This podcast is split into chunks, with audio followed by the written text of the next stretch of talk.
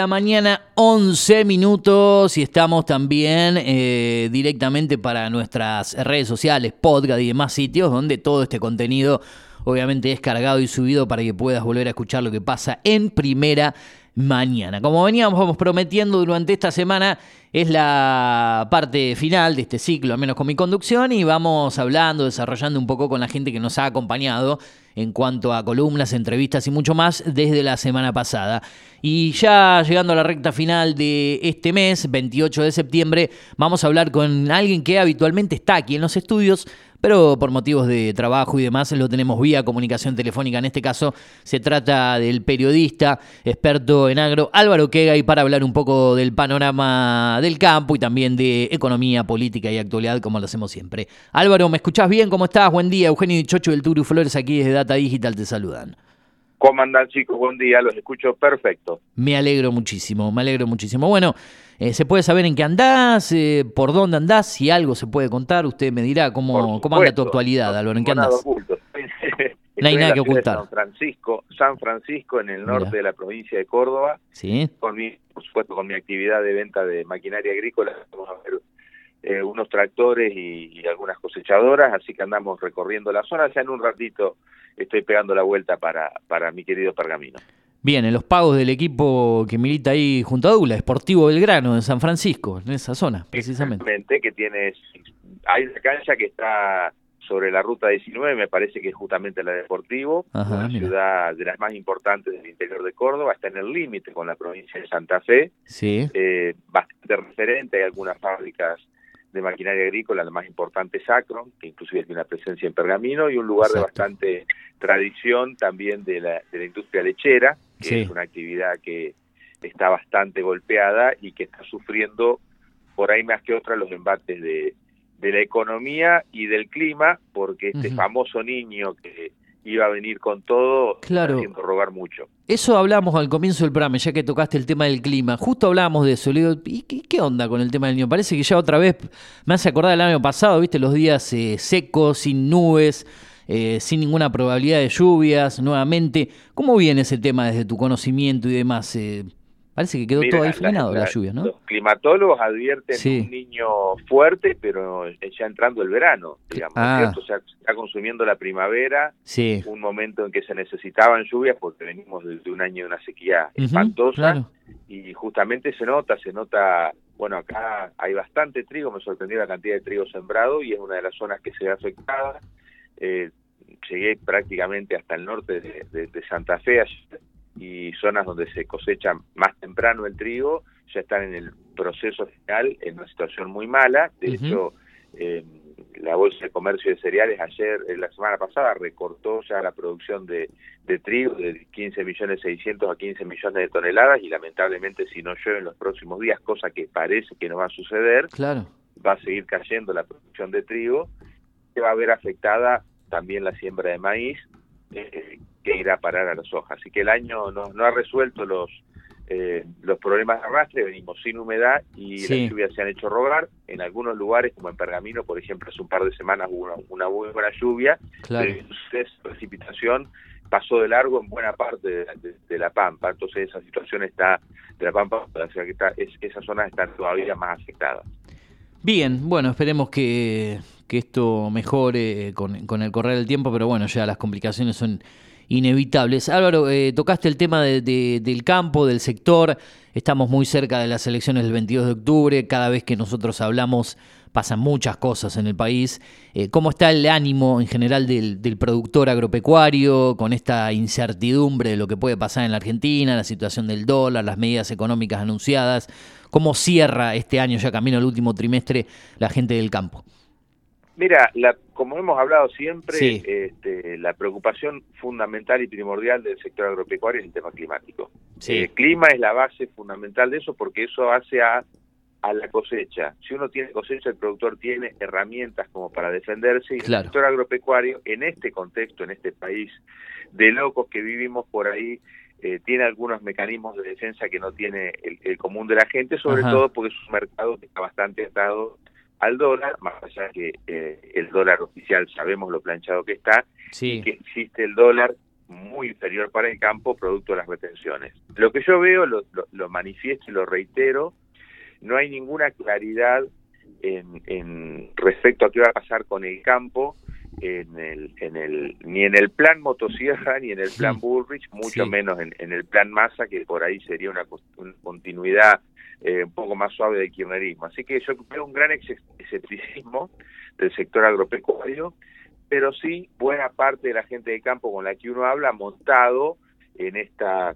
ilusión aparente que, trae el nuevo outsider de la política que es mi ley. Veremos, yo tengo mis reservas al respecto, veremos qué pasa. Pero el sector agropecuario en general creo que está como la gente muy desencantada de la política, las cosas que, que, vemos no, no ayudan y la situación, por supuesto, del país que es mala y eh, no tengo dudas, Eugenio, lamentablemente, que va a ser espantosa en el último trimestre del año cuando las variables estas que están desordenadas traten de ordenarse. Acá eh, se sale con un feroz ajuste y con una feroz devaluación. Lo que, lo que el gobierno escondió y la locura que ha hecho el candidato Massa en estas últimas semanas, después pagan, pagan su costo. Vamos a ver quién es el que tiene que pagar esta, esta fiestita a partir del 10 de diciembre. Buen día Álvaro, ¿cómo andás? El Turu te saluda al aire, bueno, ya te saludé fuera del aire, te vuelvo a saludar al aire para no quedar como un desubicado. ¿Todo bien? perfecto. Bueno, Muy bien, excelente. Me alegro, me alegro. Em, te consulto con respecto a lo que hablabas recién de los diferentes posibles tres gobiernos que tiene Argentina, ¿no? Eh, obviamente Schiaretti queda excluido igual que, que la izquierda, imagino que no, no tiene ningún tipo de posibilidad. Es más, van a sacar, imagino yo, menos votos que la, que la primario, que la paso, eh, que se van a difuminar para otro lado. Eh, con respecto a, los gobiernos y, el campo, yo tengo amigos, algunos amigos que tienen campo, algunos, obviamente, que defienden a un sector político, otros que defienden a otro sector político pero todos confluyen y coinciden en que la época en donde más dinero ganó el campo, indudablemente, con retenciones y todo, fue la época del kirchnerismo. ¿Esto cómo lo ves vos? ¿Es así?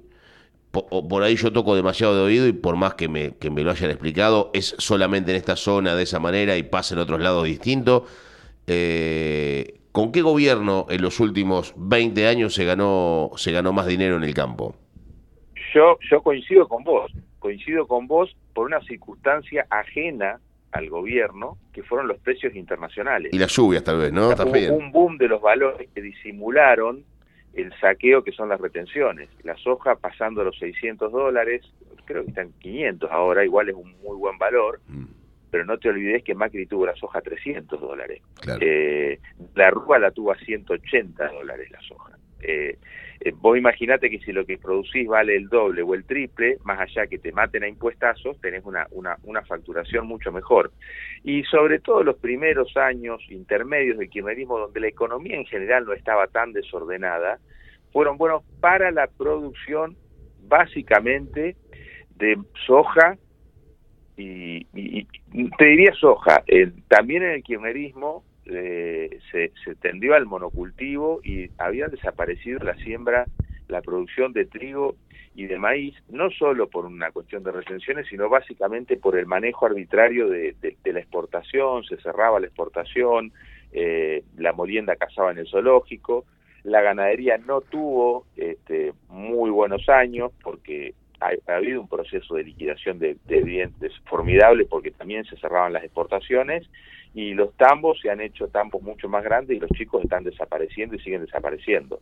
Le fue mejor al que sembraba soja, claramente, y no hubo ningún mérito del gobierno, sino que eh, el, precio extraordinario y ese viento de cola formidable lograron que, el sector eh, viviera una falsa este, un falso periodo de bonanza, porque si vemos nosotros nuestros países vecinos, en el mismo lapso, la producción de granos aumentó un 40 o un 50% y nosotros nos quedamos. Entonces, eh, el beneficio sí fue, hubo una rentabilidad, pero a expensas de haber matado la gallina y los huevos de oro, porque hoy si hoy tuviéramos 150 millones de toneladas de, grano, los dólares que tanto faltan estarían sobrando y no viviríamos estas vicisitudes el gobierno no andaría, mendigando por, por cuánta caja se le usa. Em, Álvaro, con respecto justamente a eso, hablaba recién del monocultivo, vos, un tipo, vos sos un tipo muy, obviamente, muy entendido del campo, porque no solamente laburás, sino que haces, haces laburo, digamos, de periodista mm, del campo, sino que también tenés tu otro emprendimiento con respecto justamente también a, la, al ligado a este, a este sector. Eh, el tema, vos recién nombrado, decías la palabra monocultivo, eh, y yo tengo una, pequeña eh, situación con respecto al monocultivo. El, monocultivo destructivo para el, para el suelo, ¿es cualquier monocultivo o solamente el monocultivo de soja que está a sabiendas de que realmente lo destruye y lo deja prácticamente seco al, al suelo? No, lo que pasa es que los otros no se dan, los otros se da el monocultivo con soja por una cuestión de rentabilidad. Claro. Y que aparte es el cultivo más barato de implantar. El maíz, por ejemplo, si vos tenés un, querés hacer rendir el maíz, demanda una inversión, un paquete tecnológico en semillas, en fertilizantes, enorme, pasa algo parecido pero a menor escala con el trigo, entonces el riesgo del monocultivo de soja, el otro no se da por una cuestión económica, pues si todo el mundo hiciera maíz todos los años, la mitad de la gente creo que estaría fundida.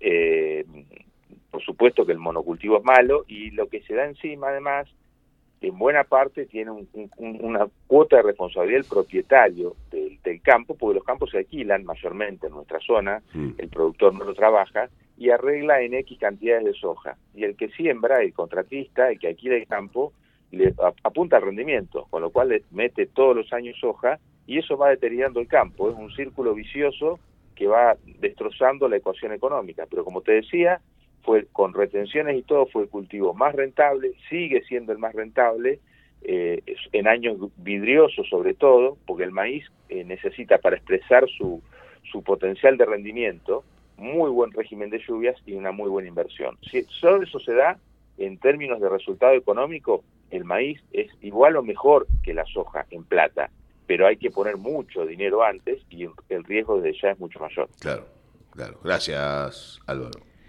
Álvaro, eh, bueno, mencionabas el tema, eh, medidas económicas de el ministro y candidato a presidente Sergio Massa, el tema del IVA, un nuevo IFE, eh, bueno, todas estas anuncios o manotazos de ahogado, como hablaba ayer con Mariana García de la Cámara de Comercio, para tratar de tener chances de poder ganar las elecciones o más que nada llegar a, un balotaje. Eh, ¿Cómo calificás todo esto? Sé cuál es tu, postura en líneas generales, pero ¿cómo ves todo esto que se ha anunciado en los últimos eh, días por eh, Massa? Es, una, es absolutamente vergonzoso y es patético para el país. O sea, están, le, han, le han tirado querosena al fuego. porque esto si lo haces en un ponele que todos los hagan, que todos quieren perpetuarse, o no perpetuarse, pero ganar una elección, entonces haya medidas de tinte populista. Yo creo que, no recuerdo cuáles fueron, pero cuando Macri perdió las pasos tuvo algunas también algunas decisiones de este tipo, una, rebaja del IVA, pero la situación era diametralmente opuesta, digamos. Ahora estamos con un 120, estamos, el mes pasado tuvimos un 13% de inflación, este mes va a ser de dos dígitos, la hiperinflación está a la vuelta de la esquina, eh, las LELIC son una bomba atómica de, pesos en la calle, eh, las reservas del Banco Central son negativas, hay un atraso de 40, hay una deuda de 40 mil millones de dólares a, los importadores, y eso se va a pagar. Eh, yo, o sea, mi deseo es que Massa salga tercero cómodo, sinceramente, porque me parece que es nefasto para el país, pero debería si hubiera justicia debería ser él el que se cargara de salir de esta situación, porque cualquiera de los otros dos que gane, más allá de los muchos defectos que puedan tener tanto Bullrich como, Milley, van a hacerse, van a aparecer como los responsables de, una aceleración de decisión y en realidad es la consecuencia de esta demagogia, de este populismo lamentable que nos ha hecho tan mal. Vos fijate que Massa cuando asumió el año pasado no quiso devaluar porque iba a generar un inflacionario para el país. No devaluó, devaluó a los tumbos un mes echándole la culpa al Fondo Monetario cuando sabemos que no es así, devaluó porque el dólar estaba totalmente atrasado. Pero yo creo que si más el año pasado hubiera tomado, lo asumió, las decisiones que se deberían tomar, hoy sería un, candidato tremendamente competitivo para las elecciones y el país estaría mucho mejor. Y estas medidas que tomaría las hubiera podido tomar sin generar tanto, tanto desarreglo. Eh, ahora, imagínate que tenemos un tipo de cambio, la devaluación de, del 20% se la comió un mes de inflación, prácticamente estamos igual que antes, con más pobres, con más desocupación, con menor poder adquisitivo, y, eso hay que interesarlo, tenemos un ciento y pico de brecha, el dólar blue se volvió a se volvió a calentar ayer y, ayer y anteayer, así que la situación yo creo que va a ser muy mala, y los que lo van a sufrir son eh, los laburantes, como siempre, los emprendedores, los, pequeños empresarios, eh, los políticos de ningún partido lo sufren. ¿eh? De tu conocimiento, bueno, esto ya se sabe, pero para contarle un poco a la audiencia, ¿con qué dinero se va a absorber este gasto de, del IFE? ¿Con, con qué plata? ¿Desde, dónde se va, se va a sacar la, guita para pagar Con la máquina de la fantasía de imprimir billetes, no hay plata. Entonces darle la maquinita a las 24 horas me hace acordar a, la casa de papel, cuando claro. el grupo de ladrones y le daban quiero las 24 horas trabajando, bueno, esto va a ser más o menos lo mismo, le van a dar rosca mm. y los que somos en, en, cierta forma ortodoxos de la economía sostenemos que la emisión es la que genera un proceso de, de, inflación sin, emisión sin sentido de, inflación. No lo experimentó al principio de su gestión Fernández porque se podrán decir muchas cosas del gobierno de Macri, yo no tengo por qué defenderlo, pero la macroeconomía había quedado muy ordenada y le permitió, sin, sin emisión prácticamente de Macri, este, lograr que, la pandemia se atravesara con una gran emisión que por ahí en ese momento era necesario, pues la actividad estaba totalmente destruida, pero ahora estamos en una situación eh, muy mala y yo la verdad que me, me, preocupa muchísimo lo que pueda pasar, lo que pueda pasar después del día siguiente de las elecciones, si Massa sale tercero, va a tirar la toalla, si no, va, a tirar la línea dos semanas hasta el balotaje, y después eh, ajustense los cinturones porque estamos en un avión que cae en picada en medio de la turbulencia. Bueno, eh, complicado el panorama. Eh, yo de a poquito me, me voy despidiendo de vos con estas columnas. Eh, siempre me acuerdo que decíamos, bueno, ¿qué pasará cuando nos veamos el mes siguiente? ¿Cómo estará el país? Lo mismo que hablo con, con la gente de la Cámara de Comercio y siempre es desalentador el panorama. Eh, ha sido un año complicado y lo va a seguir siendo. Eh, no estaremos ya en el diálogo cuando se sepa quién, eh, si, quién es el nuevo presidente electo, puede ser en octubre, noviembre, todo puede pasar en este país. Pero me imagino yo, y ahí le paso la aposta, que por ahí el diálogo continúe con, mi compañero, ¿no? Acá con Juan Patricio, con el Turu Flores, al menos en lo que queda del año, camino de octubre a diciembre. Ningún problema de mi parte, ha sido un placer, Eugenio, defendiendo yo, como siempre, defiendo el sector, lo que considero que aparte es más sano para el país. Esto uno eh, no, no lo hace desde una defensa corporativa, sino lo que uno cree que es más beneficioso para el país. Eh, de la otra vereda, me encantaría sentarme en una mesa con, con los defensores de este modelo a ver qué, qué, qué ventaja le encuentran pero siempre voy a estar disponible y si el Turo lo desea lo voy a acompañar, no tengo ningún tipo de inconveniente, va a ser un gusto igualmente. No, ni hablar, o sea, a mí me, para mí sería un placer. Pero aparte, aparte de eso, ¿no? Eh, y, antes de, cerrar la columna quería hacer otra salvedad con respecto a lo que a lo que recién planteaba. Bueno, eh, cuando se habló del tema de reajuste, que se hizo la sesión, ¿qué se fue? Senadores, diputados, ¿no? Que, hubo una, una gran discusión. Eh, cambiemos justamente, que es la oposición a este gobierno de turno, o por lo menos la oposición reinante actual, no la que más eh, gente tiene en diputados, eh, se negó a este tipo de, propuesta porque justamente planteaba lo que decís vos, ¿no? Va a ser un descalabro absoluto en todo lo que tiene que ver con la microeconomía y la macroeconomía también, porque va, va a desajustar absolutamente todas las variables, eh, es, es la típica pan para hoy, hambre para mañana, ¿no? Y esto va a traer probablemente más asuntos complicados todavía de aquí en adelante, pero bueno, eh, ojalá que nos equivoquemos, ¿no? Sí, totalmente. O sea, sinceramente, podría haber tomado la actitud demagógica de la oposición de haber aprobado para no quedar como los malos de la película y después ver qué pasaba en diciembre. Pero yo creo que se planteó eh, se planteó con acierto, hay peores impuestos que el de ganancias. Ganancias merece una adecuación seria y sensata porque eh, hubo, una hubo un cambio con el gobierno de la Alianza, con Machín, esa famosa tablita. Lo que pasa es lo que nunca se fueron este, ajustando a, algunos aspectos y la gente con poco empezó a pagar. Ahora se tomó la decisión drástica porque eran las elecciones, porque Massa lo pudo haber tomado ¿Por qué no lo tomó antes, digamos? Es así, fue una maniobra absolutamente electoralista. Por supuesto que políticamente Massa fue hábil, porque si uno no puede negarle, discutirle a Massa es la habilidad para sostenerse aún en, este escándalo que es la economía, porque una persona si no tuviera la habilidad de masa no sí, tiene, tiene mucha cintura, digamos, para sortear todo esto. Claro, no puede ser postulante a, presidente del ministro de Economía de, de, casi hiperinflación, digamos pero la inflación nunca es culpa de ellos, siempre es culpa de, de la sequía, de la, sequía, de la, pandemia, de, la guerra en Rusia. siempre, Hay, hay, siempre hay un culpable que es el otro, y para cerrar le quiero decir y recordar que esto que hablan de la falta de dólares producto de, de, la sequía y demás, recordarle que el gobierno de Alberto Fernández tuvo de parte del campo 20 mil millones de dólares más de los que tuvo Macri en sus cuatro años. O sea, no pasó este, la, sequía no fuera, porque el año anterior hubo un récord, antes de la sequía hubo un récord absoluto de, ingreso de dólares y esos dólares se desperdiciaron, entre otras cosas,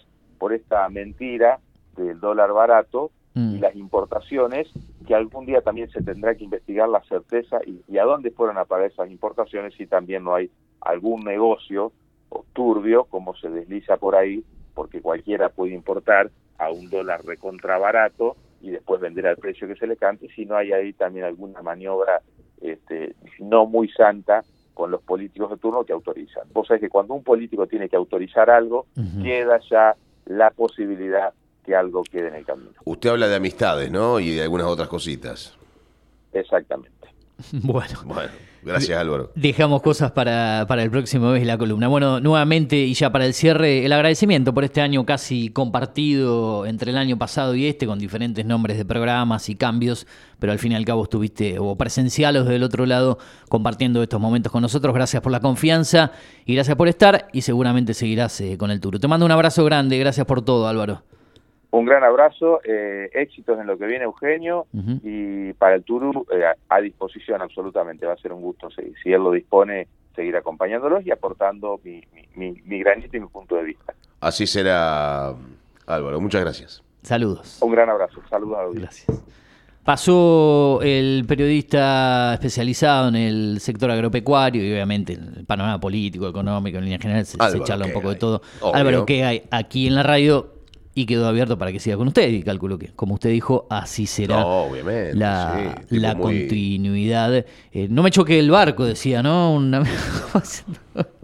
Mira que lo va a estar controlando. El barco venía de costado. Y el iceberg estaba de frente y lo tuvimos que sacar como. ¿Qué va a agregar? ¿El, momento tropical de la semana, los días viernes? ¿Fue con, con eh, algún experto en música tropical, por ejemplo? Como, ¿Se acuerdan cómo hacíamos el año pasado? Cerramos con Cumbia Corteto los días viernes. Yo le, yo le iba a decir. No, yo se lo iba a decir hace una semana esto. En realidad sí lo vengo diciendo. Si usted en su casa tenía música para traerme para acá, cumbia. Eh, sobre todo. Claro, el tema. Eh, Algún pendrive o algo por el estilo. Mi arsenal de música tropical lo tengo en las viejas PC que usaba, eh, que ya quedaron casi en desuso, están bien, funcionan. Y lo tengo todo repartido por, eh, por una, por la otra, por, por aquí, por allí. Eh, así que tendría que reactivar esas PC, agarrar el disco externo, pasar hacia allí y, y en algún momento que pueda, entre todo el lío que tengo actualmente acercárselo, pero, pero ahí. ¿Se acuerda que uno antes descargaba música directamente? Usted tiene música descargada en su computadora. Yo no tengo música en mi computadora. Claro, porque lo hacía antes, cuando no existían Spotify y todos estos sitios para escuchar vía streaming y, descargaba. lo que pasa es que uno para manejar estas nuevas plataformas, no, plataformas, sino estas aplicaciones. Tiene que tener cuenta premium para poder estos programas, este software, mm. no necesitas tener música en la computadora. Claro. Porque si no queda fuera del sistema. A ver, yo necesito tener música. muchos pasan directamente la música a través de Spotify, de Music. La, mandan de ahí directamente en vez de tenerla descargada en la compu vía streaming, dependiendo de tener una conexión a internet o si no, de manera offline si tenés música descargada, ¿no? Porque aparte hay que decirle a la gente, yo le voy a contar un secreto a la gente. Yo le voy a contar un secreto a la gente. Cuando yo pongo música en la radio y pongo música de este programa, ¿cómo es el nombre del Sara? Es? Sara Radio. El Sara, yo pongo música del Sara, entonces selecciono dos o tres temas consecutivos, por ejemplo, o selecciono un tema y la tanda, y me desligo. Si yo tengo que estar con el YouTube prendido. Está controlando que no te salte a otro, que se. está controlando que se termine el tema. Por ahí no se corte internet porque ahí te está alimentando a través de internet la música, salvo que sean descargas que tengas. Exacto. Dentro de la aplicación eh, tenés que controlar un poquito más. Entonces son un montón de situaciones que vos tenés que estar permanentemente controlando y, sí, si, obvio. y si vos dejás el SAR aprendido, automáticamente te hace todo, digamos. Sí. Está todo en la PC, o que se apague la computadora. El único problema es que salte algún programa o cualquier, Puede pasar. Por eso va a tener problema en cualquier situación. Pero lo otro por ahí es un poquito más complejo porque viene todo vía streaming, hay que estar visual, controlando, viendo, enganchando, buscando. Que no salte una publicidad. hay gente que pasa música así en los programas de radio que tienen. utilizan streaming, YouTube, Spotify. Está todo el tiempo acá. Uno, te vas al baño, es una cosa, está todo automatizado. Se toma dos mates seguidos. Obviamente los que hacen programas en vivo, cuando dejas una radio funcionando para los que desconocen por ahí, se pensaba que hay una persona controlando todo el día. Y radio que termina, no sé, a las 10, 11 de la noche, hasta el día 7, 8 de la mañana, no aparece nadie, está todo bajo un sistema automático que lo hacen los propios programas. la gran mayoría con Sara Radio. Algunos... Hay otras que directamente taca, apagan la radio, ¿no? Como pasa en... Sí, cortaban los equipos. A, la a la 1 de la mañana y a las 7, los 6 de la mañana los activaban de vuelta. 5 horas sin programación en la radio muerta. No sé si... La radio de Sí, así.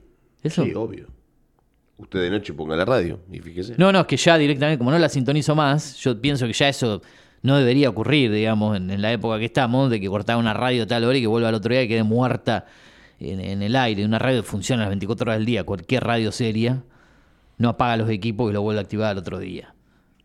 A ver, no es una, no, no estoy en los bolsillos de, quienes administran los gastos que le, que le conlleva, pero ya hoy no podían poder cortar una radio y encender al otro día. No que lo hagas 15, 20 años atrás bueno, pero es una radio que está 15 20 años atrás. Ese es el problema. Sí, bueno, no, no, no quiero ir a ese tono así, este, que está criticando acá. Termine, bien, termine bien su, su No sabe qué gastos tenemos, cómo nos manejamos y quién es para, digamos, un comentario que uno hace, ni, ni tampoco para eh, poner en la lupa la observación de los medios lo que hacen los demás. Ni tampoco se enteran, ¿eh? ¿eh? Ni tampoco se enteran porque no les importa.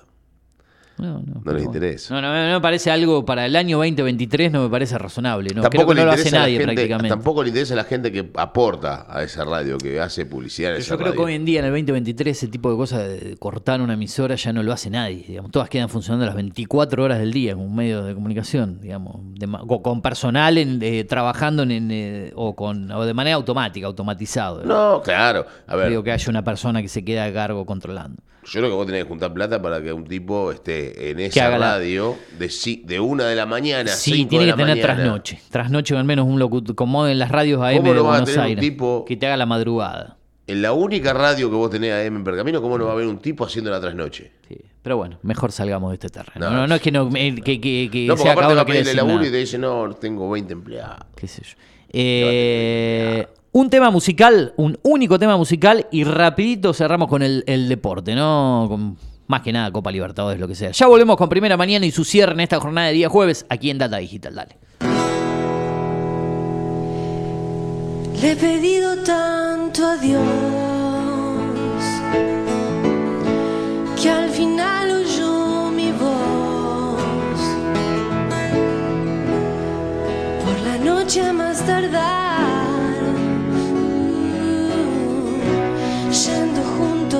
a De amor en el hall se secan con el sol. Lejos de la gran ciudad, ella es mi felicidad, nada como ir juntos a la paz.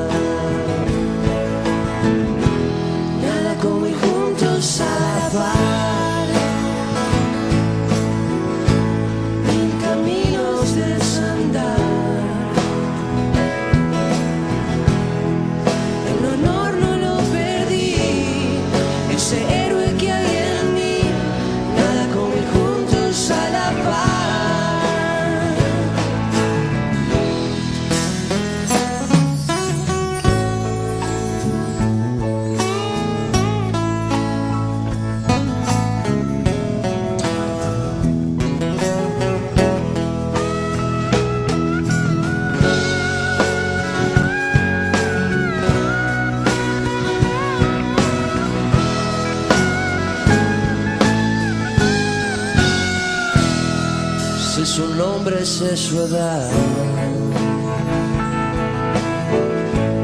Y sus gustos en la intimidad.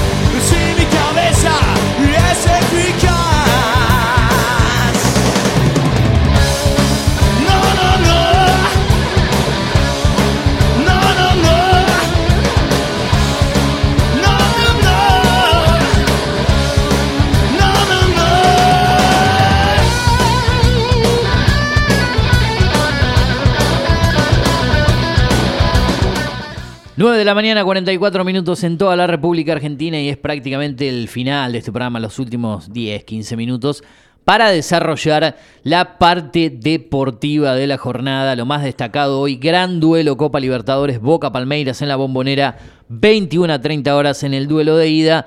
Camino a lo que será la revancha la próxima semana, mismo día y horario, el superclásico el domingo 14 horas, pero Vamos a hacer hincapié porque mañana tendremos más tiempo para desarrollar lo que deje este partido y lo del fin de semana con lo que será un plato fuerte por Telefe, Pluto TV, Star Plus, Fox. Varios canales estarán transmitiendo este gran duelo a partir de las 21 a 30 horas. Exactamente. Bueno, eh, hay un amplio historial. Hay un amplio historial entre Boca y Palmeiras que protagonizaron uno de los cruces de semifinales de Copa Libertadores. A ver, va a ser uno de los partidos, para mí, más importantes. Se enfrentaron 25 veces en partidos amistosos Copa Libertadores y Copa Mercosur. Son muchos, ¿eh? Sí. Los brasileños dominan la historia general con 8 triunfos contra 4 de los equipos argentinos. ¿Pero qué pasa acá? 8 contra 4. Sí. pensé que era menos. La diferencia será porque Boca ha ganado los. Muchísimos empates hay en el medio. Claro, definiciones por penales. Eh, hay muchísimos empates. 13 eh, duelos extraoficiales terminaron con 2 victorias en Aces y 6 para el equipo de, Palmeiras. O sea, de los 13 partidos amistosos jugaron 13. De los 13 partidos amistosos, 2 ganó Boca, 6 ganó Palmeiras. O sea que ahí tenés 8. Mm. Y después 5 los empataron. Pero entre los oficiales jugaron 12 partidos. ¿Cuántos? 12. 12. Algunos en Copa Libertadores, otros en Copa, en, Copa, en Copa Mercosur. Por Copa Libertadores jugaron 10. De los cuales dos ganó eh, Palmeiras. Dos ganó Palmeiras. Ajá. Eh, y el resto, perdón, tres ganó Palmeiras, uno ganó Boca y el resto los empataron todos. Claro, los, eh, los duelos del 2000 y 2001, la, en, final y semifinal. Fueron empates. No sé si no fueron los. Claro, los cuatro empates, por los dos terminan en penales ganando Boca, las dos veces, ¿no? De los cuatro empates fueron tres 2 a 2. Me recuerdo uno con goles del Vasco Garrena. Esa fue la final de la 2000. La vuelta fue 0 a 0 que gana Boca por penales, que patea el último penal Bermúdez. Al año siguiente es 2 a 2 en cancha de Boca, 2 a 2 en cancha de Palmeiras, que hace un golazo Riquelme, me acuerdo, en cancha de Palmeiras. Que se saca dos tipos de encima, la mete en cancha de Boca? Barijo, hace algún gol, otra vez, el Chipi, no sé si no hace goles en el partido de ida en la cancha de Boca. hace un gol Guillermo y un gol Barijo. En el partido de ida. Eh, el día del empate 2 a 2. Eh, y después termina el partido de vuelta, después de que Palmeiras lo metió en un arco a Boca, haciéndose un gol en contra de Bermúdez, faltando creo que 10 minutos para el final del partido. Y ahí fueron a penales y ganó Boca por penales, que el último penal lo pateó el Chiqui Arce y lo pegó en el travesaño. Chiqui. El Chiqui Arce, el paraguayo, ¿se acuerdan? el Chiqui Arce, jugaba de cuatro, muy buen lateral derecho. Em, bueno, después de eso fue la Copa. Bueno, antes de eso había sido el 94, que Palmeiras le ganó los dos partidos. Sí, y hay un duelo en Mercosur también. En hay un partido en Mercosur, en, donde, en el 98, donde se cruzaron en cuartos de final de la Copa, donde Palmeiras ganó 3 a 1 de local y empataron 1 1 en la cancha de Boca, que clasificó el equipo brasileño. Y las últimas dos veces que se, cruzaron, las últimas en realidad cuatro veces que se cruzaron, porque fue en la Copa Libertadores de 2018 Claro, que juegan en, instancia de grupos también. Fase de grupos que empatan en Brasil y gana Palmeiras que fue el día que lo mataron a Rossi, ¿no? Ese fue el día eh, que lo enterraron 2 a 0, un error grave de Rossi. Que sale Rossi, la pelota pega en el defensor y la termina colgando por arriba. Creo que Keno marcó el segundo gol. Mm, em, y después lo que fue la eliminación de, Palmeiras a mano claro, Boca. Que decían, no lo dejes que Palmeiras no lo deje vivo Boca, le da esa chance para pasar ganando en la Junior y después a la larga en semifinal lo termina eliminando con el 2 a 0 dos goles de Benedetto y el 2 a 2 allí con goles de eh, Guanchope y otro de Benedetto. Exacto. Una victoria para Boca, tres para Palmeiras en Copa Libertadores, el resto todos empates. Claro. ¿no? Seis empates, dos, una victoria para Boca, tres para el equipo de, Palmeiras. Y como decíamos, ¿no? Eh, en esa instancia la victoria de Palmeiras 3 a 1 en Copa, en Copa Mercosur y demás. Eh, esos son los duelos entre bocas, si querés, los repasamos todos, son un montón, ¿eh? Sí, ¿Te parece que repasemos o que hagamos un poco de hincapié en probables formaciones para hoy, para llegar con el tiempo, más que nada? Y la... Es medio corto. Va, manéjelo usted. Vamos a ver. posible sí, a ver cómo... Para llegar más que nada con el tiempo. Eh, posible formación. Bueno, Boca está en conflicto con el tema de Merentiel, a ver si lo juega, si juega. Eh, Doble nueve. sí, Merentiel con Cavani o, o si juega Barco, si, juega, Hanson, qué, sé yo. Yo creo que está en problema con ese, con ese, con ese tema, ¿no? El tema de Barco Ceballos. Bueno, Boca podría formar con, escuche la formación, Romero. Para mí no va a ser este igual, ¿eh? Advíncula, Figal, Rojo y Fabra. Advíncula de cuatro, entonces. Medina por Fernández, X Fernández en la mitad de la cancha y Barco por izquierda. O sea, yo, lo yo creo que va a jugar Paul Fernández de 8, Medina y X Fernández en la mitad de la cancha y por izquierda Barco. Merentiel y Cavani serían los delanteros. Para mí, no. Para mí, Boca va a salir con línea de 5. Puede jugar al vínculo, va a jugar Figal, Rojo y probablemente Valentini. Y tal vez de 3 juegue Fabra. Puede pasar eso. Eh, la mitad de la cancha, Medina, X Fernández y Barco. Y arriba Merentiel y Cavani. Para mí, ¿eh? Por lo que veo. Por lo que veo. Pero bueno, puede que no sea así. Puede pasar cualquier cosa con Almirón. No, no puede ser cualquier cosa. con medio delantero de local. Porque, bueno, con Capaz que aparece el Chelo Guayna de 4 y Advíncula por allá arriba. Ahora yo. Blondel. Advíncula de 9. ¿Qué sé yo? cualquier eh, cosa. ¿Qué sé yo? ayer decíamos, ¿no? Que, dice, vino un amigo, viste, que era de Hincheboca. Dice, no, va a jugar, hoy va a jugar. Mañana va a jugar Cavani de 2, dice. Y sí, puede pasar tranquilamente con este muchacho. Puede pasar cualquier cosa. Palmeiras. A ver. Weberton será el arquero. Marco Rocha, Gustavo Gómez. Gustavo Bravo. Murilo y Piquerés en la defensa. Ser Rafael. Pinterés en la defensa. Piquerés, Piquerés. Ah, pensé que era Pinterés. Pinterés, la mejor aplicación de la Argentina. La más descargada. La más descargada, yo no puedo creerlo. es una cosa. Después uno, uno no se quiere volver loco con estas cosas, ¿no? Ser Rafael, Gabriel Menino, Rafael Veiga en la mitad de la cancha, Michael, Mike, Arthur y Ronnie. Ronnie que es un muy buen mm, delantero, ¿eh? Sí, sí, sí. Temible, Arthur también, ni hablar, pero, pero Ronnie es un gran delantero, un equipo bravo, Palmeiras, ¿eh? Mm. Bravo. Bravo que aparte, por ahí a veces tampoco es tan vistoso desde lo futbolístico, ¿no? Pero es un equipo de los técnico, técnico, polémico, ¿no? El otro día tuvo algunos inconvenientes en el fútbol brasileño haciendo gestos. ¿Qué le pasa al técnico Palmeiras? ¿Qué problema tiene ese muchacho en su vida que, está todo el tiempo enojado, armando quilombo en todos lados? Todo lo que va a ser hoy en la cancha de Boca, entre el clima, la gente, alguna decisión, los arbitrajes, va a ser eh, áspera la cosa. Va a ser bravo el partido. Eh. Va a ser, para mí... Para alquilar balcones. Sí, sí, sí, sí. Sí, lo que significa Libertadores, un duelo Boca contra equipos brasileños en finales, va, a ser un... Para mí sí, aparte hoy la cancha, sabiendo que va a ser el último partido local de Boca en la Copa Libertadores, va a ser un infierno, me imagino, ¿no? Debería ser un infierno, habrá que verlo. Aguante, corazón, aguante. Yo, igualmente yo lo de Boca está pasando un muy mal momento, pero está un pasito arriba de Palmeiras. Mire lo que le digo, ¿eh? Un pasito arriba de Palmeiras. Desde lo emocional. Ah, bueno, si usted lo dice. No, desde lo emocional. No sé si desde lo, no, desde lo futbolístico, claramente no. Lo futbolístico de, de, Boca es, pobrísimo en o sea que estamos con chances de un Boca que puede, según su posibilidad, estar en esa final esperada en Río de Janeiro, ¿no? En Maracaná. Sí, no, sin duda. A ver, eh, una cosa es enfrentarse a un equipo brasileño en primera instancia de cuarto de final, en octavo de final, y otra cosa es enfrentarse con un equipo brasilero que vos te esperás encontrarte con un brasilero o con otro argentino en semifinales. O sea, vos te preparás de otra manera. Cuando vos tenés duelos simples, simple no es nada, ¿no? Pero cuando vos tenés duelos que no son tan complejos en el arranque para irte acomodando como equipo, vos ya llegás a una semifinal de manera establecida.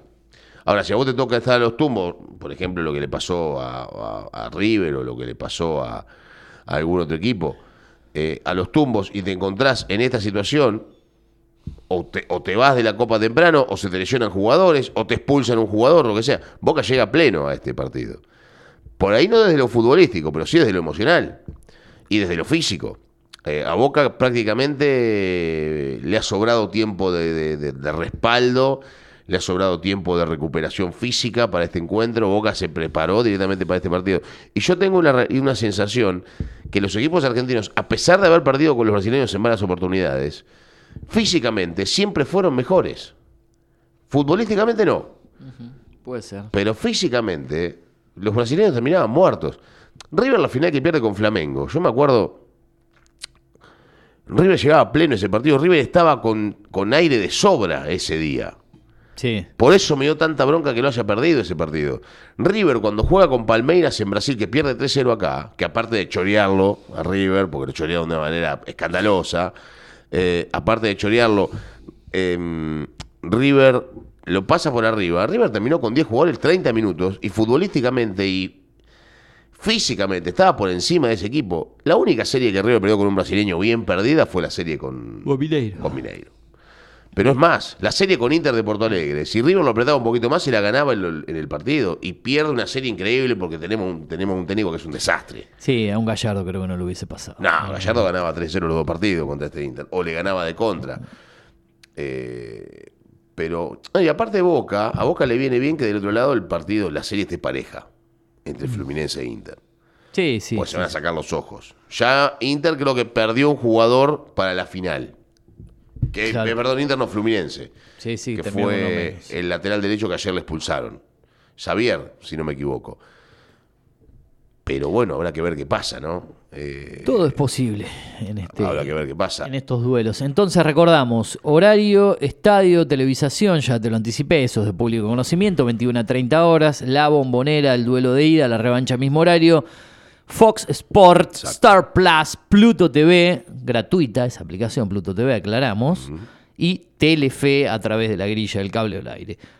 Creo que lo más eh, libre que tenés es Pluto TV, porque solo tenés un dispositivo y una conexión a internet, sea datos o lo mejor Wi-Fi, ya lo ves gratis. No necesitas usuario, contraseña, nada. Claro, para algún desprevenido, ¿no? Que diga, ¿cómo lo veo? Estoy afuera de casa, no tengo la tele. Tenés Pluto TV, la descargas libre, gratis. Exactamente. Y para recordar esto, antes de irnos, ya faltan tres minutos para el cierre del programa, menos. Eh, Fluminense Inter jugaron ayer. partido de ida de semifinales, semifinales de ida de Copa Libertadores.